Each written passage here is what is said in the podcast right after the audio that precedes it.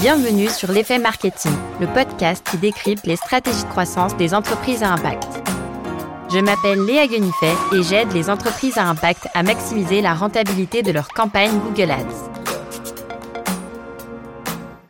Dans chaque épisode, on analyse une action ou un canal marketing qui leur permet de développer leur croissance. Vous y trouverez des conseils concrets, un retour d'expérience avec une vision terrain et l'impact de ces actions pour répliquer la même stratégie pour votre entreprise. Dans cet épisode, j'accueille Laure Babin, cofondatrice de Zeta. Zeta, en trois mots, c'est des baskets recyclées, recyclables et véganes fabriquées au Portugal. Et en mai 2022, Zeta a co-créé avec Nespresso Reground, une basket fabriquée à partir de 80% de matériaux recyclés et revalorisés, dont du marc de café Nespresso. Dans cet épisode, Laure nous partage les coulisses de cette collaboration. Comment entrer en contact avec un grand groupe, leur process de sourcing et de RD, l'élaboration du message et de tout le plan de communication, et les résultats obtenus et ses apprentissages. Je vous laisse avec mon invité du jour. Alors écoute, pour la petite histoire, c'est Guillaume Lecun, le PDG de Nespresso, qui un jour a lu un article sur Zeta euh, sur LinkedIn et qui m'a envoyé tout simplement un petit message en me disant euh, chouette euh, les baskets en raisin, est-ce que ce serait possible d'en faire en café? Et tout est parti de là finalement. Euh, donc au début, c'était surtout des pistes d'exploration parce qu'on savait pas ce qui était possible de faire à partir à partir du café. On achète nous la matière en raisin en Italie, mais il n'en existe pas encore fait à partir de marc de café. Donc finalement, il y a eu un long travail de, de recherche qui s'en est, et ensuite de, recherche et développement, mais d'abord de recherche de fournisseurs qui seraient capables de se lancer euh, dans, dans, dans le développement avec nous. Il y a un long travail de négociation aussi. Euh, et donc, ce qui a été conclu, euh, pour répondre à ta question, c'était de créer une paire de baskets en collaboration avec Nespresso, en revalorisant leur marque de café. Et ça, du coup, vous l'aviez décidé finalement dès le début, avant même que la R&D démarre, parce que je me dis en fait, tu vois, si je me mets à ta place et même à la leur, ça doit pas être facile de définir un peu le périmètre de la collab quand c'est encore flou et au début quand tu sais même pas si c'est possible de créer ces baskets euh, revalorisées à partir de marques de café Complètement. Au début, on savait pas ce qui était possible et c'est pour ça que ça a été vraiment, euh, ça, a été un travail où euh, ça, a duré 12 mois, un peu plus de 12 mois. On y a été à tâtons et on a essayé au fur et à mesure de comprendre ce qui était possible de faire. L'idée de base, c'était de développer le cuir de café. Finalement, on a réussi aussi à l'intégrer dans les semelles extérieures et dans les semelles intérieures. Donc tu vois, ça a été euh, même un peu plus loin. Euh, mais on avait un objectif très clair en tête, c'était revaloriser ce marque de café existant et créer un produit qui soit le plus innovant possible. Et l'objectif de cette collaboration, c'était de revaloriser le marc de café, mais d'un point de vue business, est-ce que tu pourrais nous dire un petit peu quels étaient les enjeux, aussi bien du côté de Zeta que de Nespresso? Pour Nespresso, c'était pas réellement un enjeu business comme ça a pu l'être pour nous dans le sens où euh, c'est déjà c'est déjà une, entreprise qui est bien établie, qui a déjà une grosse notoriété. Ils ont cette intention de revaloriser euh, à la fois leur capsule en, aluminium et le marc de café. Et ils en font tout un tas d'objets, euh, ce qu'ils appellent des objets de second life. Et donc pour eux, c'était une façon de plus de montrer qu'ils étaient capables de créer un produit innovant et d'aller encore plus loin au bout de, au bout de leur démarche. Et pour nous, il y avait deux sujets. Il y avait le fait de proposer un produit qui soit innovant, qui n'a jamais été vu avant, qui allait dans la continuité de ce qu'on fait déjà, c'est-à-dire euh, revaloriser des déchets existants. Et il y avait aussi cette idée de euh, d'aller toucher une seconde audience. Euh, et c'est ça qui est très intéressant lorsqu'on lance une collab, d'aller toucher une audience qui ne nous ressemble pas et qui ne connaît sûrement pas la marque. Et c'est le cas pour pour l'audience de Nespresso, ce n'est pas forcément celle de Zeta. Et finalement, on s'est ouvert à un tas de marchés. Et pour mesurer l'impact de cette collaboration, est-ce que vous vous étiez fixé euh, des KPI, des indicateurs euh, pour mesurer un petit peu vos résultats, que ce soit en termes de vente ou de visibilité? Alors, on avait un stock euh, de produits à vendre. On s'était fixé 3000 unités à vendre. Alors, il faut savoir que c'est sur toute l'Europe, puisque la campagne de communication a été européenne. et en termes de KPIs, on n'avait pas réellement de KPIs fixés. Mais finalement, euh, ça a été très vite euh, mesurable. Euh, tu vois, sur les réseaux sociaux, depuis donc mai 2022, en quelques mois, on a eu 10 000 abonnés supplémentaires. Sur LinkedIn, ça a été assez important. Alors, c'est compliqué de mesurer sur LinkedIn, si ce n'est le taux d'engagement avec les commentaires et les, et les likes. Mais sur LinkedIn, on, le voit, il y a eu énormément d'engouement autour du projet. et eux, ils ont un outil spécifique qui mesure avec des mots-clés qui disent le, en fait, le nombre de mots il y a de tels mots qui va ressortir hmm. et donc en fait qui va créer un, une sorte de qui va pouvoir mesurer l'engouement du projet. Euh, c'est un outil qu'ils en interne. Euh, donc en fait, on a pu le mesurer tout ça et de manière générale, c'était extrêmement positif euh, tout ce qui est ressorti de, de, de la collab. C'est trop cool d'avoir ton retour là-dessus parce que je trouve quand tu lances ce type de projet, c'est pas facile d'anticiper et de se dire OK, qu'est-ce que ça va donner? Donc bon, bien évidemment, il y a un moment donné où tu te lances, mais c'est intéressant de voir comment vous aviez préparé un petit peu tout ça en amont et trop cool de voir que les retours sont positifs. Ouais, c'était très difficile parce qu'en plus de ça, on pensait réellement que le premier jour, on allait écouler 20% euh, euh, du stock. Et en fait, il y a eu énormément de trafic, beaucoup des pays scandinaves parce qu'ils avaient lancé en interne une communication. Et ça n'a pas forcément converti dès le premier jour. En fait, il a fallu un peu de temps pour que ça convertisse sur la longueur. Euh, mais le premier jour, on n'a pas eu les, ventes escomptées. Alors, c'était quand même assez important, même très important par rapport à ce qu'on fait habituellement mais c'était pas forcément ce qui était escompté, alors que sur la longueur, finalement, on a réussi à, vendre le stock. Et peut-être que les ventes se font pas immédiatement aussi parce que bah on a tous un petit temps euh, de réflexion. Tu découvres euh, le concept, tu vois que c'est des baskets revalorisées à partir de marques de café, tu trouves ça trop cool, mais ça reste un achat euh, de baskets, un achat important. Donc du coup, tu peux prendre un peu de temps pour savoir bah, déjà si tu as besoin vraiment de les acheter et puis pour savoir si c'est vraiment celle-ci que tu as envie d'acheter. Complètement. Et c'est aussi ce qu'on souhaite. On souhaite que ça ne soit pas de l'achat compulsif. Et puis, comme tu le dis, il y a quand même un frein qui est celui de, du prix. Euh, ce produit, il était un petit peu plus cher que les autres, euh, les autres produits qu'on vend parce qu'il il y a de la recherche et développement et que c'est une collaboration qui est exclusive. donc, je pense que ça a dû être un frein au, au lancement, c'est sûr. Et une fois que vous avez défini et posé un petit peu le cadre du projet, comment est-ce que vous vous répartissez les tâches entre l'équipe de Zeta et les équipes de Nespresso? Alors vraiment pendant toute cette période, on travaille main dans la main. C'est-à-dire que nous, on se focus euh, quand même sur la production et sur la recherche et développement parce que euh, c'est un secteur qu'on connaît et qu'on travaille dans le milieu de la chaussure et eux non. Ils ont découvert pas mal de choses. Mais en attendant, euh, ils ont été d'une grande aide sur un, sur un tas de sujets parce que quand même, ça aide quand on envoie un mail et qu'il y a une espresso à signature. Parfois, on reçoit plus de réponses que quand on envoie un mail de la part de Zeta. Donc en fait, nous, on s'est euh, chargé de contacter les fournisseurs et de les lancer euh, au défi de, de, créer ce cuir en, café. Euh, donc ça a été assez long. C'était même très long parce qu'en en fait, on a, je pense que j'ai dû contacter une quinzaine de fournisseurs qui étaient spécialisés dans, dans, dans le développement de matériaux innovants. Et la plupart m'ont dit, mais en fait, ça va prendre des années ça va prendre des années à développer et on n'est pas prêt à s'engager là-dedans. Euh, ça va nécessiter des frais qui sont euh, assez importants. Et finalement, au détour d'un blog, je lis qu'un fournisseur euh, au Portugal qui s'appelle Tintex, qui travaille sur le matériau innovant, avait essayé il y a quelques années de développer une matière à partir de café et avait finalement laissé l'idée de côté. Donc je me dis bingo, je vais essayer de les convaincre. Et finalement, ils ont été ok et c'est avec eux qu'on a qu'on a travaillé. Trop cool. Donc ouais, en fait, c'était du coup un fournisseur qui avait déjà euh, travaillé cette matière-là et qui du coup avait déjà quelques bases finalement pour démarrer avec vous, quoi. Trop cool. Ouais, totalement.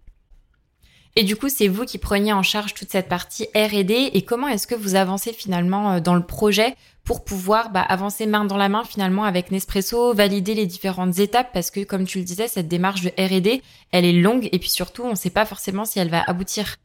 Oui, complètement. Alors, il y a eu beaucoup de, beaucoup de validations euh, avec eux. Je crois qu'on avait un call toutes les semaines ou tous les dix jours pour vraiment avancer ensemble étape par étape. Tu vois, typiquement, sur la matière en café, euh, nous, on était très satisfaits du premier euh, prototype, du premier sample qu'on a eu. C'était une matière qui était un petit peu, euh, vernie, qui avait une sorte de, couche sur le dessus. Et, et eux voulaient quelque chose qui soit très mat, qui soit, vraiment une couleur chocolat foncé. Donc il a fallu un petit peu euh, trouver l'équilibre entre ce qui était possible de faire et ce que eux voulaient. Donc on a avancé pas à pas. Et, euh, on a défini ensemble euh, même le design, tu vois, l'esthétisme de la chaussure. Moi, je voulais absolument avoir cette déclinaison de trois semelles latte, cappuccino et ristretto qui font référence au café parce que je trouvais ça assez chouette, même en termes de communication, que les gens puissent s'identifier à une team. Et, et ça, j'ai eu un petit peu de mal à, à pas à l'imposer, mais à leur expliquer que ça allait être euh, chouette et que ça allait fonctionner. J'en étais persuadée. Et eux trouvaient que ça ne collait pas forcément à leur image, ce que je peux comprendre aussi.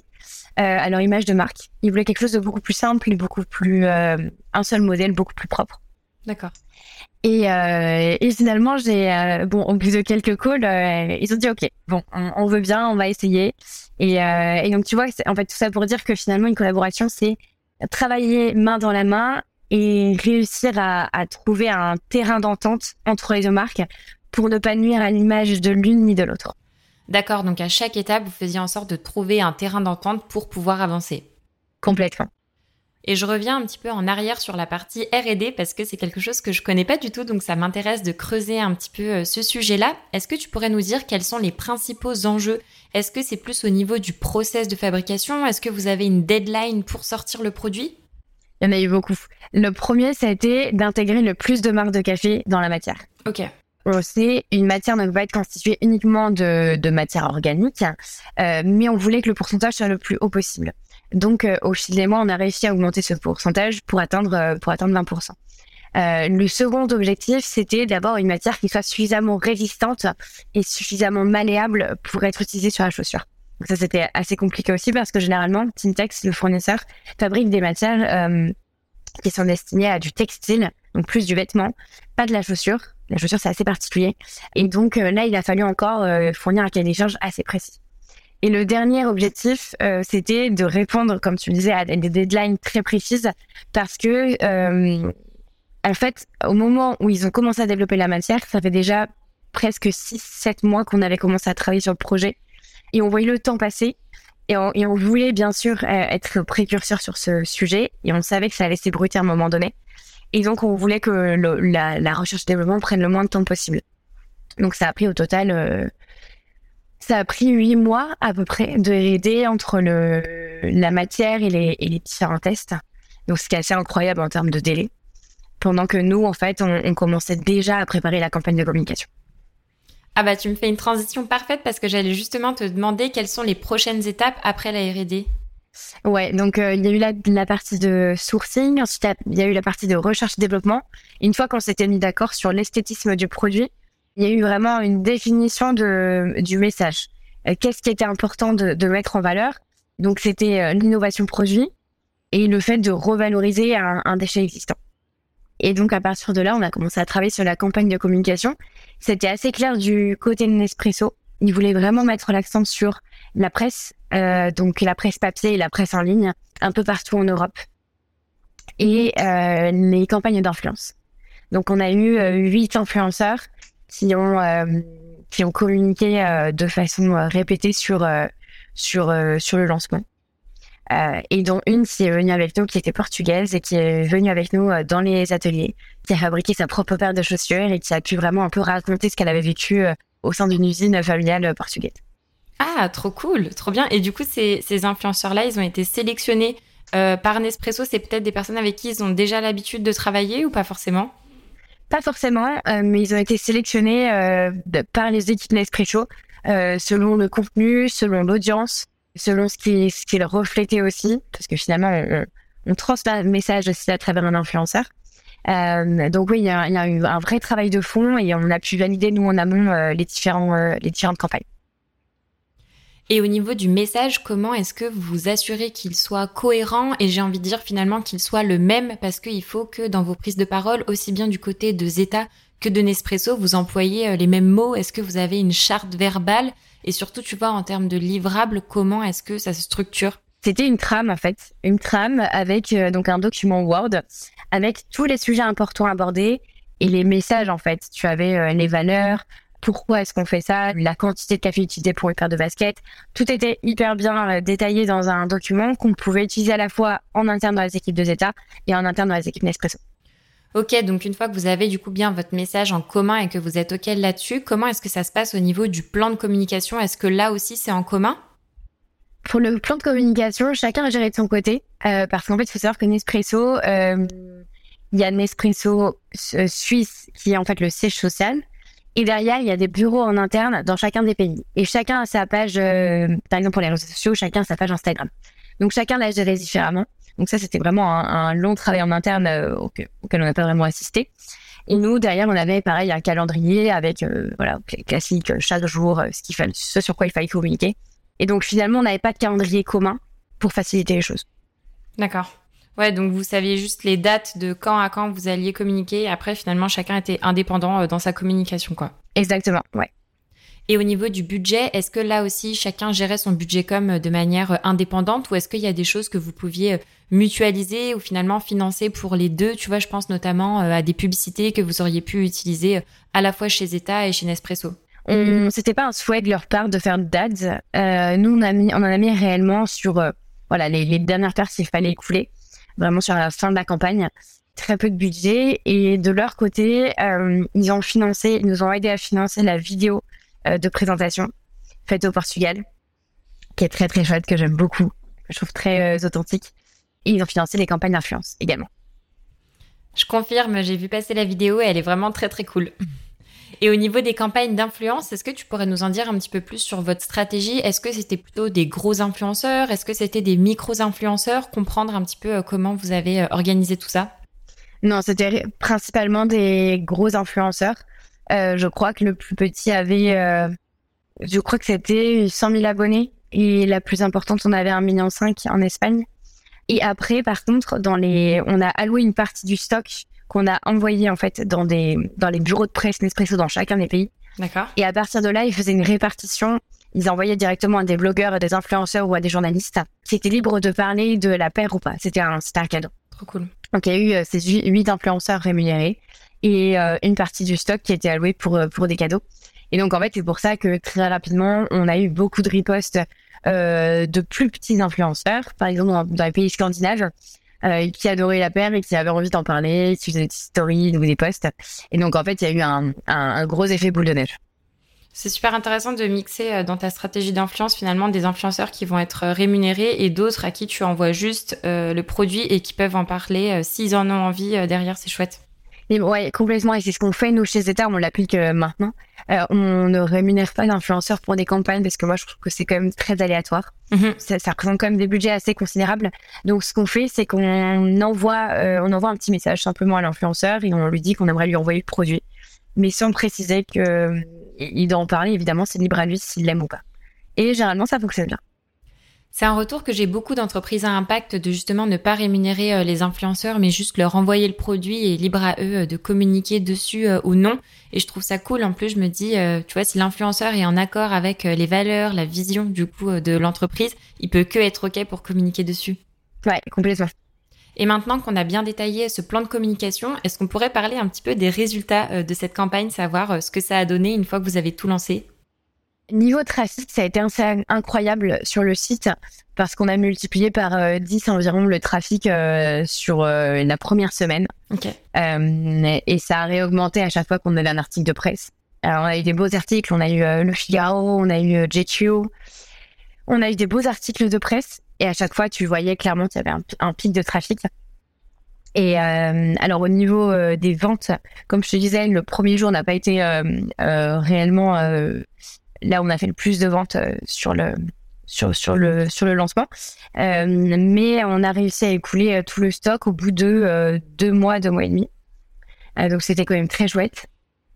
Et en termes de réseaux sociaux, on a gagné environ 10 000 abonnés sur Instagram, sur LinkedIn aussi énormément, mais j'ai pas fait les calculs. Et surtout, je pense en termes d'image, on a bénéficié d'une belle notoriété, belle image de marque dans l'esprit du consommateur, dans le sens où euh, on a réussi à innover sur quelque chose qui ne s'était jamais fait. Et je pense que c'est surtout ça qu'il faut en tirer. Et on a réussi à revaloriser un déchet euh, euh, organique qui pourrait être laissé de côté. Et, je trouve que c'est surtout, on a surtout bénéficié d'une belle notoriété de marque. Et hum, je serais intéressée de savoir, tu vois, est-ce que tu as eu aussi des retours peut-être un peu plus négatifs? Parce que tu vois, je sais que le côté entreprise à impact, euh, grand groupe, ça suscite toujours des réactions et parfois euh, négatives dans le sens où est-ce qu'une entreprise à impact peut vraiment collaborer avec un grand groupe? Moi, je suis persuadée que oui, mais je sais que c'est pas forcément l'avis de tout le monde, donc je serais intéressée de savoir ce que tu en penses et du coup surtout les retours que tu as eus. Là où c'était un sujet un peu plus compliqué au début, c'est parce que euh, Nespresso ne jouit pas forcément d'une bonne image de marque partout. dans le sens où ils utilisent des capsules, des capsules en aluminium euh, euh, qui vont être recyclées pour la plupart, euh, mais ça reste quand même un sujet dans l'esprit de grand nombre de consommateurs. Là, ce qui nous a fait pencher en fait pour la collab, c'est qu'on a eu énormément de formations sur euh, toute l'étendue, l'étendue des champs d'action de Nespresso, autant sur le plan environnemental que sur le plan social. Et on se rend compte qu'une capsule euh, euh, d'aluminium consomme moins finalement en énergie que lorsqu'on allume une bouilloire et qu'on remplit sa tasse de café et qu'il y a tout le process, par exemple, d'une machine italienne ou française. Et il y a eu des études très très poussées qui ont été réalisées et c'est là-dessus que c'est hyper intéressant, c'est que en fait Nespresso agit énormément sur le côté social et environnemental, et c'est pour ça qu'on n'a pas du tout hésité à, à travailler avec eux.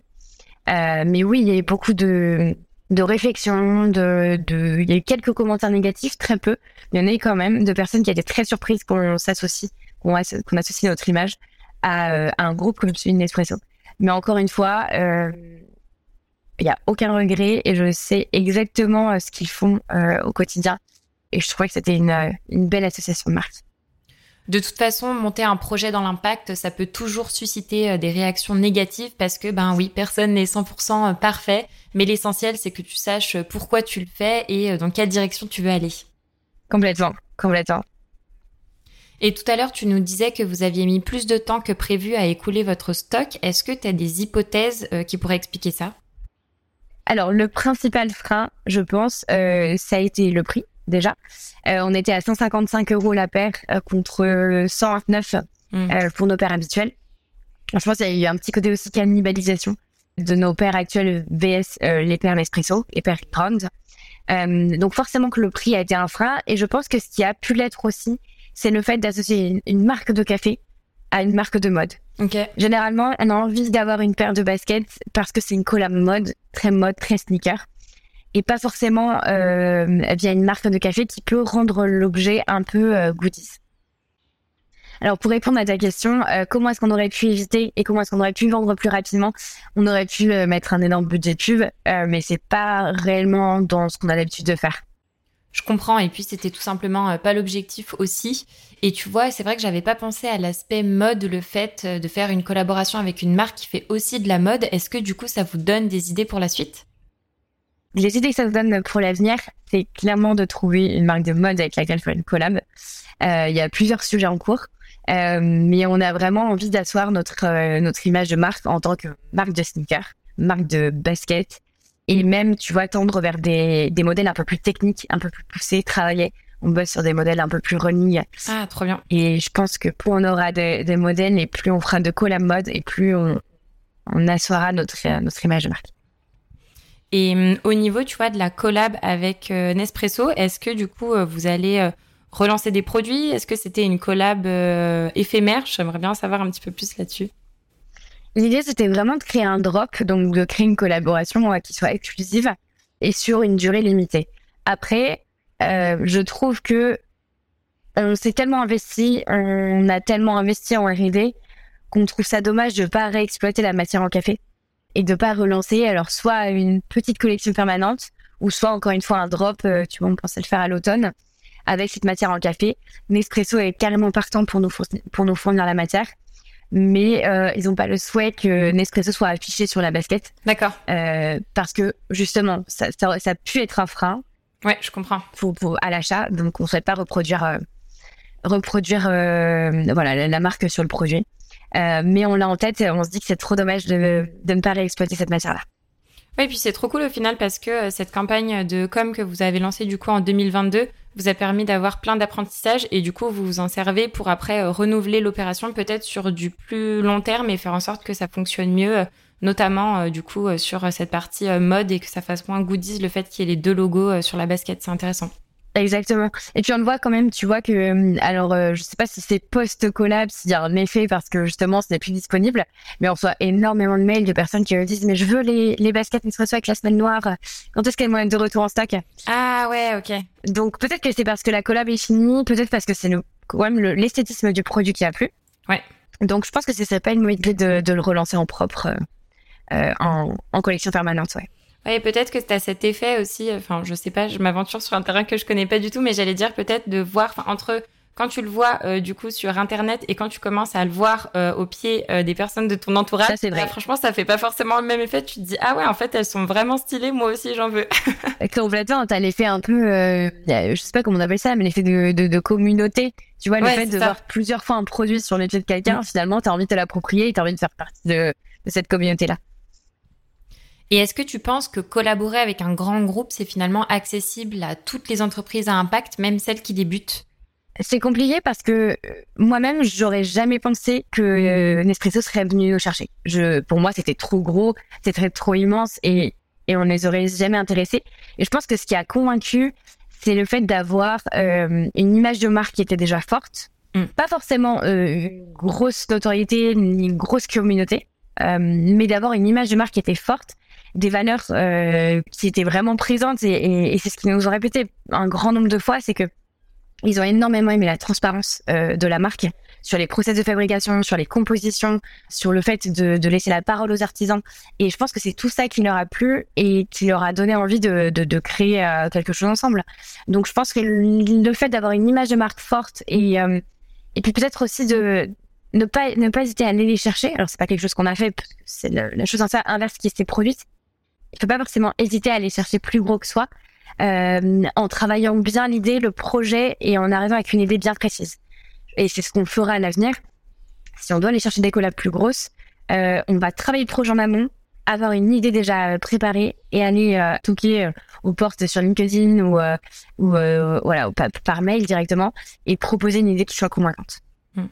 Et puis, euh, ce que j'aime bien dans ce que tu dis, c'est que finalement, même si tu restes une petite entreprise, c'est pas pour autant que t'as pas euh, de choses à apporter finalement à ce grand groupe. Au contraire, justement, toute cette transparence, la manière dont vous arrivez à transmettre euh, vos valeurs et les mettre en avant dans toute votre stratégie de communication sur les réseaux sociaux, je pense que tu vois, les, grands groupes ou même tout type d'entreprise peuvent être un peu friands de ça parce que finalement, c'est quelque chose que vous, vous arrivez à faire et que eux n'arrivent peut-être pas aussi. Donc, tu vois, je trouve que tu as vraiment un échange aussi et euh, chacun peut s'inspirer euh, du coup mutuellement de l'autre quoi. C'est vrai, et c'est quelque chose qu'on s'est dit à la fin de la collab, et c'était assez drôle, c'est que euh, d'un côté, on a Nespresso qui a des process ultra précis.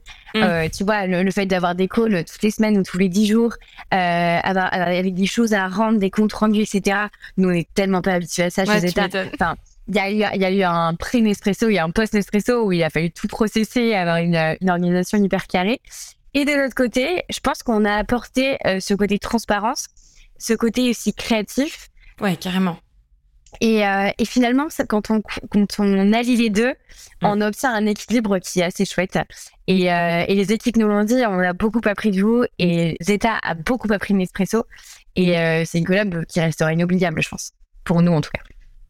Eh ben, écoute, Laure, je pense qu'on a bien fait le tour du sujet. Pour terminer, est-ce qu'il y a un petit mot ou quelque chose que tu aimerais ajouter?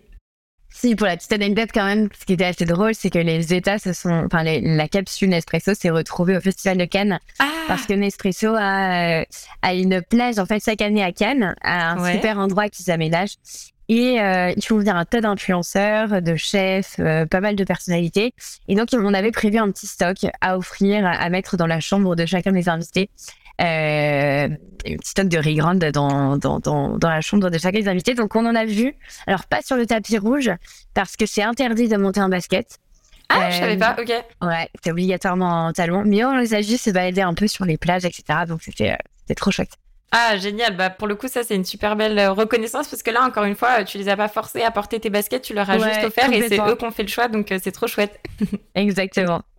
Trop cool. Et eh ben écoute, merci beaucoup Laure pour tout ce que tu nous as partagé. Et pour terminer, est-ce que tu pourrais nous dire où est-ce qu'on peut te contacter si euh, nos auditeurs ont des questions à te poser? Avec plaisir. Déjà, merci à toi de m'avoir écouté.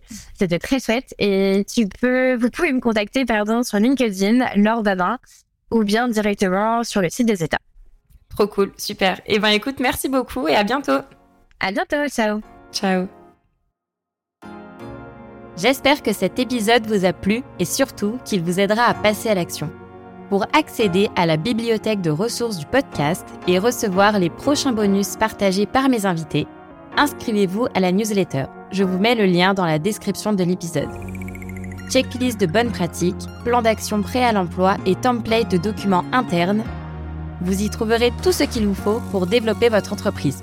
Je vous dis à très vite et on se retrouve dans le prochain épisode. Ciao ciao